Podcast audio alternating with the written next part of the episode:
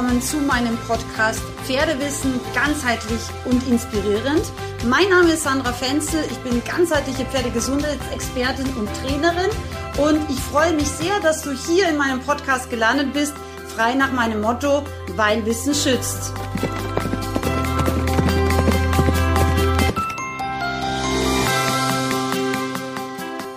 Heute habe ich eine spannende Podcast-Episode, wie ich finde, für dich. Ähm, zumindest war das Feedback mega gut. Das ist ein Interview, das ich geführt habe mit der Dr. Veronika Klein, ihres Zeichen Tierärztin. Ähm, die Veronika ähm, ist, also ich freue mich da mega, ist auch in meinem Bodenarbeits-Online-Seminar mit ein Teil. Also sie hat uns da wirklich ganz, ganz tolle Inhalte zum Thema TCM, also traditionelle chinesische Medizin, zur Verfügung gestellt.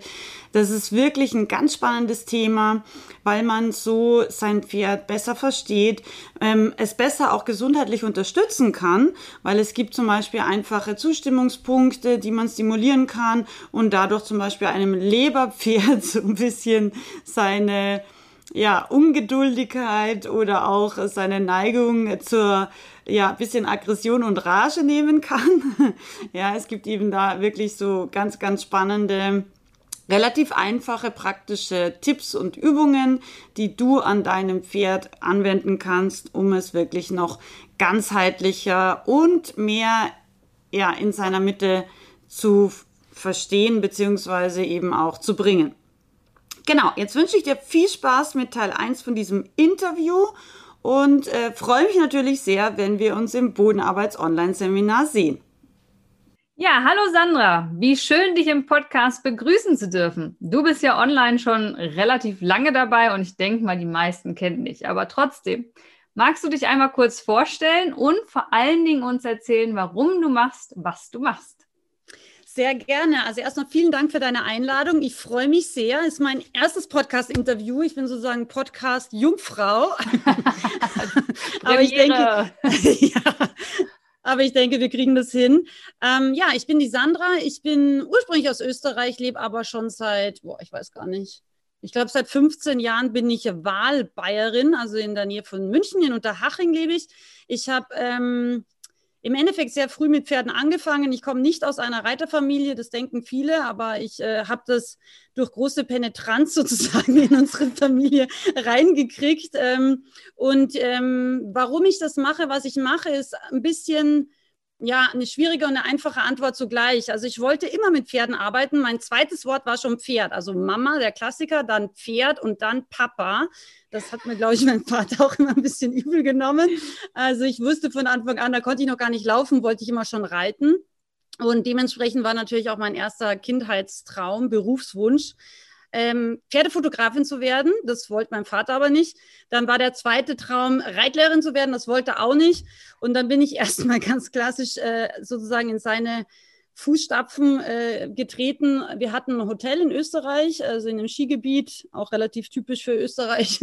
Und genau, dann habe ich erstmal Tourismusschule gemacht und wusste aber eigentlich immer, das ist nicht meins. Und habe dann jeden Cent, den ich verdient habe äh, in meiner Tourismustätigkeit, habe ich sofort immer in Pferde und Pferdeausbildungen investiert und habe eben dann alles Mögliche gemacht von ähm, Islampferdeausbildung, also Islampferdetrainer war meine erste Ausbildung mit 18, habe dann Kraniosakraltherapie für Menschen und Pferde gelernt, weil ich selber sehr, sehr schwierige körperliche Voraussetzungen habe, also für alles. Mein Rücken ist sehr, sehr schlecht, ja.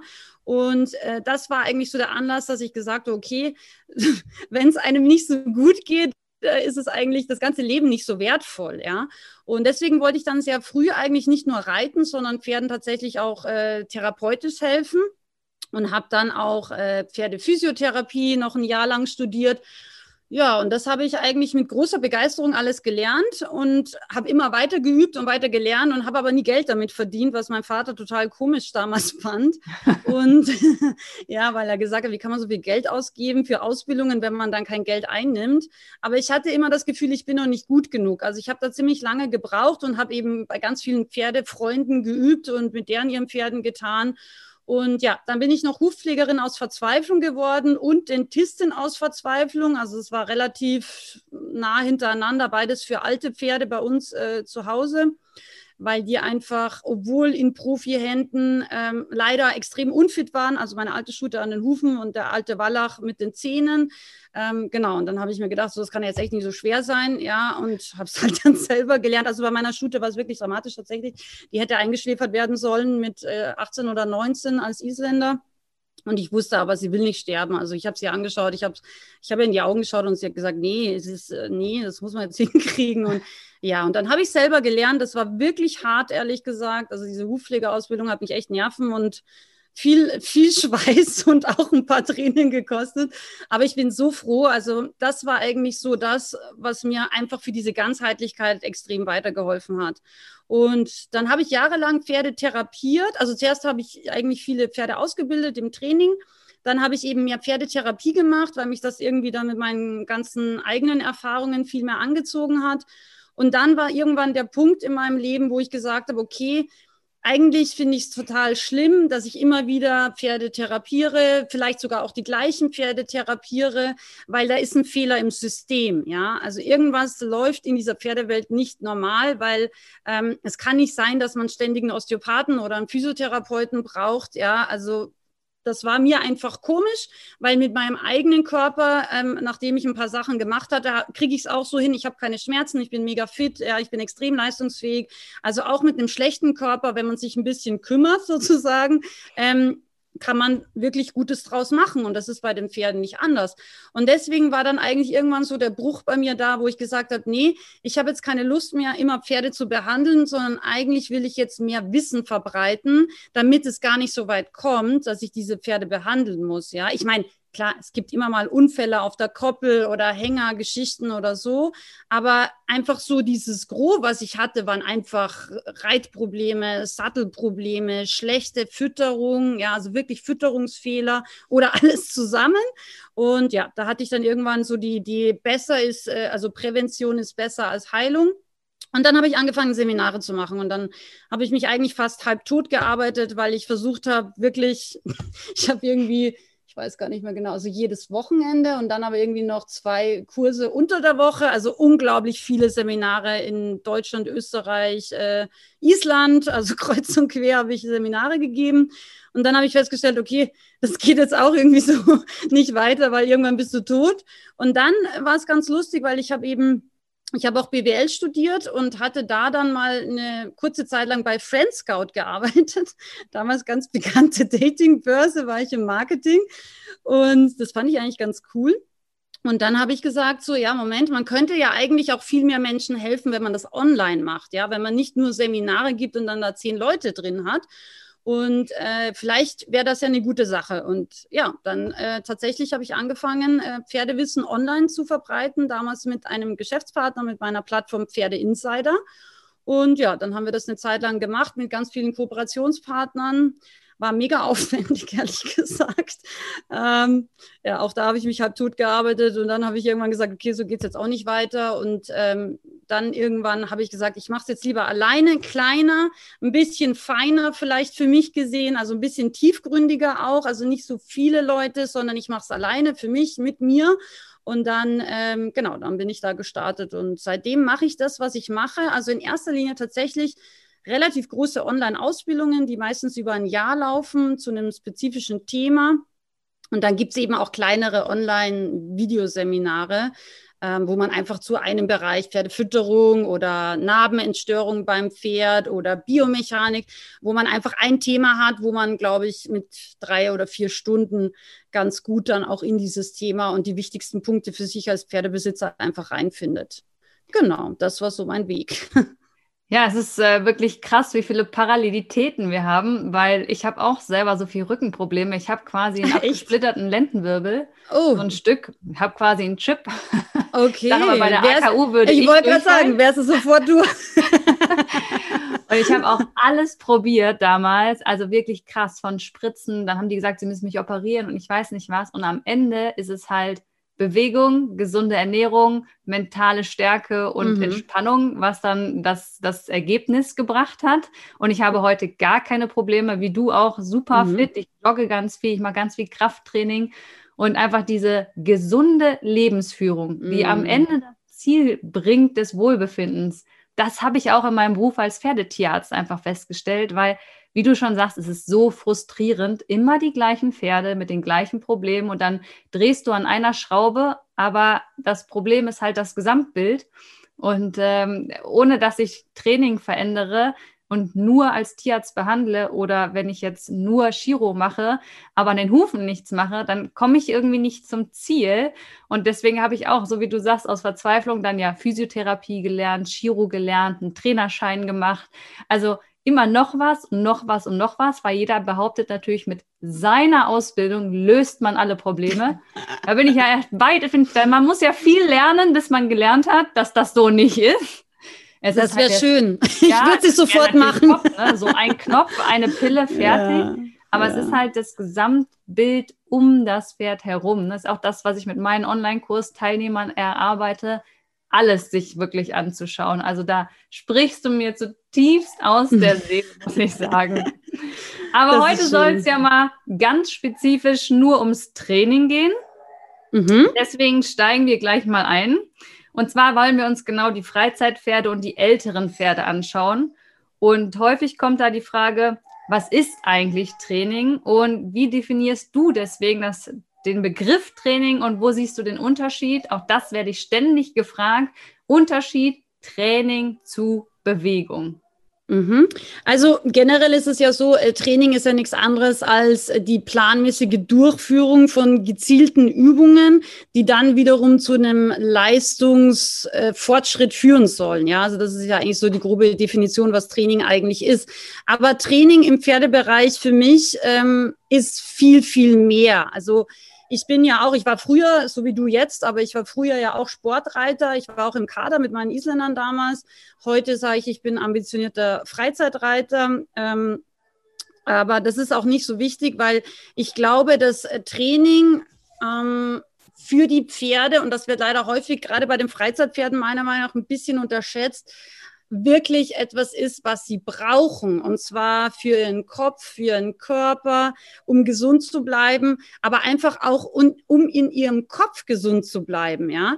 Und Training für mich bedeutet nichts anderes, als ein Pferd in seinem Körper besser zu machen, einerseits. Ja. Und da ist es jetzt nicht nur, dass das Pferd mehr Kondition hat, dass es mehr Leistung bringen kann, sondern für mich bedeutet das auch, dass das Pferd vor allem seinen Körper gesund verwendet. Das heißt, biomechanisch korrekt sich bewegt. Und man sagt nicht umsonst, man kriegt immer die Pferde, mit denen man weiter lernen muss. Ich muss ein bisschen lachen, weil ich weiß genau, ich habe viele Pferde gehabt und ich habe ja auch immer noch mehrere Pferde. Also meine älteren Pferde stehen alle in Österreich. Die sind auch deutlich über 30. Meine alte Stute, die mit den Hufen eben, ist ja vor zwei Jahren im 39. Lebensjahr komplett äh, schmerzfrei und fit gestorben. 20 Jahre nachdem sie ja hätte eingeschläfert werden sollen aufgrund der Hufe. Ja, ähm, also man muss, das ist auch ein wichtiger Punkt, finde ich. Ähm, man muss, wenn man Probleme hat, immer auch mehrere Meinungen ähm, einholen und sollte da auch unbedingt immer auch auf sein Bauchgefühl hören. Das finde ich eine ganz, ganz wichtige Sache. Und zum Training zurückzukommen, ist es eben so, nicht jedes Pferd, was sich bewegt, bewegt sich für seinen Körper korrekt. Ja, das beginnt schon mit der natürlichen Schiefe. Und das ist eigentlich so der Punkt, der mich als Therapeutin am meisten beschäftigt hat, weil damals, wie ich äh, hauptsächlich Therapie gemacht habe, da gab es eigentlich, ich glaube, es gab gar keine, also zumindest keine großartig bekannte Literatur zum Thema Schiefe. Und ich war immer ein guter Beobachter. Ich habe immer, ich habe auch ein gutes Gefühl für Bewegungsabläufe, obwohl ich sehr kurzsichtig bin. Aber auch wenn ich halt blind bin, ich kann sofort sehen, wenn ein Alarm geht auf 300 Meter, sehe ich das, ja. Und ähm, es ist so gewesen, dass ich halt dann in der Therapie festgestellt habe, okay, irgendwie hm, die Festigkeit von der steileren Schulter, dann ist der Huf da auch immer ein bisschen steiler, dann die Bewegungsabläufe sind immer ähnlich, ja. Und dann habe ich für mich einfach so ein bisschen ein Raster gefunden und eben gelernt, okay, wenn man Pferde offensichtlich nicht in einer gewissen Art und Weise gymnastiziert, dann führt das eben zu Problemen, ja. Und deswegen ist Training für mich auch ganz wichtig, gerade Richtung des Pferdes und dem Pferd zu zeigen, wie es sich biomechanisch korrekt zu, zu bewegen hat, ja. Und das wissen viele Pferde nicht von Natur aus. Ja, es gibt Pferde, die sind Bewegungskünstler, die laufen über die Weide, da schaut das sofort schön und ansprechend aus. Und dann kommt zum Beispiel meine Isländerstute, die einfach sehr vorhandlastig gebaut ist. Ähm, da schaut das nicht ganz so schön aus, wenn die frei über die Weide im Schweinepass läuft. Ja, das ist so. Ja, aber auch diesen Pferden können wir zeigen, schau mal, wenn du dich so bewegst, fühlt sich das mittelfristig zumindest besser an. Und das ist wahnsinnig wichtig. Ja, und deswegen hm, man kann natürlich, wenn man Wildpferde äh, anschaut, kann man die freilassen auf der Wiese und dann ist es auch okay und die werden jetzt auch keine großartigen schiefen Probleme haben, weil sie haben keinen Reiter, sie werden nicht longiert, sie werden nicht sozusagen trainiert und auf Leistung getrimmt und Leistung, wie gesagt, fängt auch schon in der Bodenarbeit an. Ja, das ist auch Leistung, die die da für uns künstlich erbringen müssen. Und wenn man ein Pferd als Pferdebesitzer ja, so für sich hält, bin ich der Meinung, und das gehört wirklich, da bin ich wieder bei der FN, da bin ich tatsächlich bei der FN, bei diesen, äh, mir fällt jetzt der Ausdruck nicht ein, wie das heißt, sozusagen diese Grund, ethischen Grundsätze der FN, so heißen ja. die, wo es heißt, jeder Pferdebesitzer, der ein Pferd eben sein eigen nennt, hat sich einfach auch Wissen anzueignen. Und da gehört für mich ganz wichtig auch eben Biomechanik und ja, korrektes Pferdetraining, das heißt korrekte Abläufe mit dem Pferd üben und schulen dazu. Weil Steht Pferde, ja sogar im Tierschutzgesetz im Paragraph Ja, absolut, 2. absolut, mega wichtig, also mega wichtig. Und das muss uns sich schon, finde ich, auch manchmal so ein bisschen vor Augen führen. Leider können wir uns Pferde anschaffen wie Autos, ja, das gefällt uns nämlich, ja, kann ich bezahlen. Aber tatsächlich ist es wirklich, es ist eine Verantwortung, ja. Und spätestens seitdem ich meinen Lusitano habe, den habe ich jetzt seit ähm, 13 Jahren. Ähm, erstens weiß ich, ich werde nie auslernen, auch wenn ich zwischenzeitlich dachte, ein bisschen was kann ich schon. Jetzt weiß ich, ich bleibe mein Leben lang eigentlich Anfänger. Ja, das hat er mir ganz deutlich gezeigt. Ja, ich bin immer sein Schüler, ich werde immer sein Schüler sein. Aber ich habe wahnsinnig viel von ihm gelernt, weil er ist äh, roh zu mir gekommen und hatte aber massive Probleme mit seinem Körper. Und das nicht, weil man ihn schlecht trainiert hatte, sondern einfach, weil er so war, wie er war. Und es war einfach meine Aufgabe dann, ihm auch andere Bewegungen zu zeigen und beizubringen. Und ja, es ist wirklich krass, äh, wie sich so ein Pferd auch entwickeln dann kann. Und das ist eben das eine, wirklich ähm, die Balance zu schulen, auch die Körperwahrnehmung, die Körperkoordination zu schulen natürlich auch einen gewissen Muskelaufbau durch Training meiner Meinung nach ähm, zu produzieren. Aber das ist eigentlich ein Nebeneffekt von gutem Training. Ähm, und was auch ein, finde ich, sehr, sehr wichtiger Aspekt ist des Trainings, und der wird leider oft vergessen, ist auch den Kopf sozusagen im positiven Sinne mit einzubeziehen. Ja, weil ein Pferd, wenn wir uns Pferde in der freien Natur anschauen, und das finde ich auch wichtig, sich darüber Gedanken zu machen, das ist jeden Tag gefragt. Das ist jeden Tag, hat das äußere Reize, das muss jeden Tag überleben überleben und überlegen, wie es überlebt. Ja, das heißt, es muss zum Beispiel die Pferde in, ähm, in Afrika, da diese, äh, diese Vollblüter, die da entkommen sind in der Namib-Wüste, die laufen bis zu 80 Kilometer an einem Tag. Das heißt, ähm, sie haben ein Wasserloch, das müssen sie wiederfinden, weil es gibt nur eins. Ja, und auf ihrer Suche nach ausreichend Nahrung legen die 80 Kilometer an einem Tag zurück. Ja, und das finde ich ganz wichtig, ja, dass wir uns das auch überlegen. Ja, weil ein Pferd auf der Wiese, auf diesen kleinen Babywiesen, die wir jetzt äh, oft in München zum Beispiel auch zur Verfügung haben, das ist nichts, was einen Körper schult. Das ist aber auch nichts, was ein Pferd im Kopf sozusagen zufrieden macht. Ja. Und das ist einer der Gründe, warum es so viele Problempferde gibt. Da bin ich mir ganz sicher. Ja, da, da unterschreibe ich. Das heißt, du gehst absolut konform mit mir, dass Freizeitpferde und auch ältere Pferde gerne mit Trainingsplan trainiert werden dürfen. Unbedingt, bin ich Unbedingt. total bei dir. Unbedingt. Da ja. sagen nämlich so viele, für das, was ich mache, brauche ich das nicht. Und da gehe ich nicht mit konform. Nee, das sehe ich auch gar nicht so. Und ähm, ehrlich gesagt, das Allerschlimmste, und das sehe ich auch immer wieder gerade an Freizeitstellen, und ich bin selber ein Freizeitreiter mittlerweile, ja, aber ich sehe immer wieder, okay, unter der Woche hat man nicht so viel Zeit, dann irgendwann hat man doch ein schlechtes Gewissen, dann lunchiert man halt mal abends oder so oder reitet mal ganz schnell nach der Arbeit ein bisschen, ja, und dann ist schönes Wetter am Wochenende und dann macht man einen Wanderausritt zum Biergarten. Das ist so Das, was man in Bayern Das ist bei macht. euch typisch, nicht bei, bei uns. uns. Nicht bei euch, aber bei uns macht man das dann, ja. Und da bin ich auch, da schlage ich wirklich die Hände über dem Kopf zusammen, weil die Pferde sind null präpariert. Die haben weder die Kondition noch haben sie die Fähigkeit, diesen Reiter überhaupt über eine Stunde gut zu tragen. Ja, weil ein Pferd ist einfach kein unter Anführungszeichen Reit- oder Tragetier, jetzt rein von seinen Körperstrukturen gesehen. Das muss man einfach auftrainieren. Und das ist wirklich etwas, was, glaube ich, vielen Leuten nicht so bewusst ist. Und ähm, ich habe Pferde in meinen Online-Kursen auch. Die sind, ich habe jetzt zum Beispiel ganz aktuell eine 27-jährige Warmblutstute. die hat einen Senkrücken. Also das ist echt, also das ist richtig krass. Und ich bewundere diese Frau, ja, die, die wird nicht geritten, ja, aber sie ist jetzt in meinem Online-Bodenarbeits- und Zirzensikurs oder Online-Ausbildung drin. Und jede Woche macht die Fotos und ich staune, wie dieses Pferd sich entwickelt. Also es ist wirklich manchmal auch bei den älteren Pferden bin ich selber erstaunt.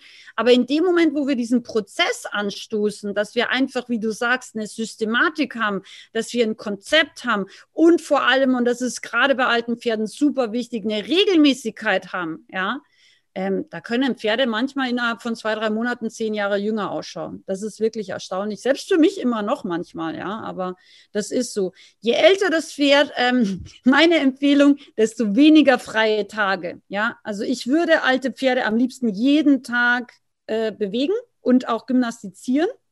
Das gehört für mich zusammen. Und das ist auch der Unterschied zwischen nur bewegen und Training. Ja, wenn ich ein Pferd nur bewege, ja, dann bewegt sich das irgendwie. Dann hat es vielleicht eben Strecke gemacht, so wie wenn ich joggen gehen würde, wobei die Strecke wäre nicht sehr langweilig. ich bin überhaupt kein Läufer, nee, das ist nicht meins. Aber es hat Strecke gemacht und ja, es hat auch eine gewisse Blutpumpfunktion in seinen Hufen positiv aktiviert. Aber es ist keine Gymnastik, ja. Und etwas, was ich gelernt habe, und da war ich selber ein bisschen erstaunt. Ich bin ja früher, noch vor Corona, auch regelmäßig gereist und habe mir auch viele Pferde in vielen Kontinenten und Ländern angeschaut, weil mich das einfach immer interessiert, sowohl Wildpferde als auch eben domestizierte Pferde oder halbwilde Pferde und, und habe immer geschaut, wie schauen die aus und wie schauen die Hufe aus. Die Hufe interessieren mich auch immer. Und was machen die mit denen und wie werden die geritten und welche Ausrüstung? Und dann war ich unter anderem auch eben in diesen ganzen Hofreitschulen, äh, war ich, äh, Spanien, Portugal, Hofreitschule zu Wien natürlich und so. Und habe ich mir immer gedacht, so ja, okay, die armen Pferde, die kommen gar nie raus. Ja, also die stehen ja nur, vielleicht stehen sie mal eine Stunde auf dem Paddock, aber mehr sind die da nicht draußen. Ja, und dann habe ich mir das alles angeschaut und wie die so sind und wie sie sich bewegen. Und dann bin ich ja auch Presse, dann werde ich auch ein bisschen rumgeführt und dann kann ich mir die Stallungen und so auch alles anschauen. Das ist ja auch ganz cool dann. Und habe für mich dann gelernt, und das hat mir, war ein totaler Widerspruch für mich, ähm, habe gelernt, es gibt Pferde oder es gibt tatsächlich, ich glaube, es gibt viele Pferde, wenn man die zweimal am Tag korrekt gymnastiziert, und das werden die nämlich alle mindestens zweimal am Tag rausgeholt und gymnastiziert, ja, ähm, dann sind diese Pferde sowohl in einem körperlich wirklich guten Zustand als auch zufrieden. Ja? Es ist nicht immer die Menge der Bewegung, die wir machen, sondern es ist die Qualität der Bewegung ausschlaggebender. Deswegen die gute Nachricht ist, und das betrifft mich auch, ich habe auch nicht jeden Tag fünf Stunden Zeit, ja. Die gute Nachricht ist, wir können mit 30 Minuten effektiver Gymnastizierung, selbst am Boden, wir müssen nicht reiten dazu, können wir ein Pferd meiner Meinung nach gesund erhalten. Wenn wir es wirklich richtig gestalten und eben auch für das Pferd, ich sage jetzt mal individuell angepasst, ähm, ja, uns überlegen. Und das ist wichtig. Ähm, das ist wie wenn wir einmal am Tag wirklich gutes Yoga machen. Also wenn wir Menschen einmal am Tag wirklich gutes Yoga machen und wie du sagst, sonst auch ein bisschen auf die Ernährung und ein bisschen frische Luft und so achten, dann reicht es für den normalen Kann ich Menschen. nur empfehlen, mache ich auch jeden ja, Morgen. Ja. Ich nur Yoga, auch viel Pilates und so, aber Yoga ist mir manchmal ein bisschen zu lame. ja, das ist natürlich nicht so aktiv, das stimmt, das kann aber schon auch anstrengend sein, aber ja, das, das, ist schon. einfach, ja, ja, aber das kann man wirklich, also das, das hat mich selber erstaunt, weil das war erstmal so ein Widerspruch für mich, weil ich ja eigentlich so ein Offenstaller auch bin. Ja, Meine ich Pferde, auch. Mir, ja. mir fällt das auch schwer zu glauben immer. ja, und dann war es so, und dann habe ich mir diese Pferde angeschaut, dann habe ich es mir wieder angeschaut, und dann habe ich alte Pferde von denen angeschaut. Ja, die haben ja oft auch sehr alte Pferde in diesen Hofreitschulen, weil es natürlich auch eine Zeit lang braucht, bis die alle Lektionen wirklich sauber auch vor Publikum und so weiter vorführen können. Aber das war, das war für mich ein Widerspruch, der mir erst erstmal nicht gefallen hat, aber den ich so akzeptieren musste, ja, weil ich habe es eben immer wieder und immer wieder festgestellt und ich kenne eben auch manche Leute, die ihre Pferde so arbeiten, die tatsächlich relativ viele in der Box stehen, was für mich eigentlich nicht das Ziel oder nicht der Wunsch wäre, aber diese Nein. Pferde, nee, aber diese Pferde sind wirklich glücklicher als so manches Freizeitpferd, was sich auf seiner Koppel zu Tode langweilt. Das ist wirklich so. Das ist immer die, die Gegenseite, ne? Das ist dann nämlich das Problem, wenn die Pferde kaputt geschont werden. Ne? Ja. Bis sie sechs, siebenjährig sind, nur auf der Wiese gestanden, nichts getan.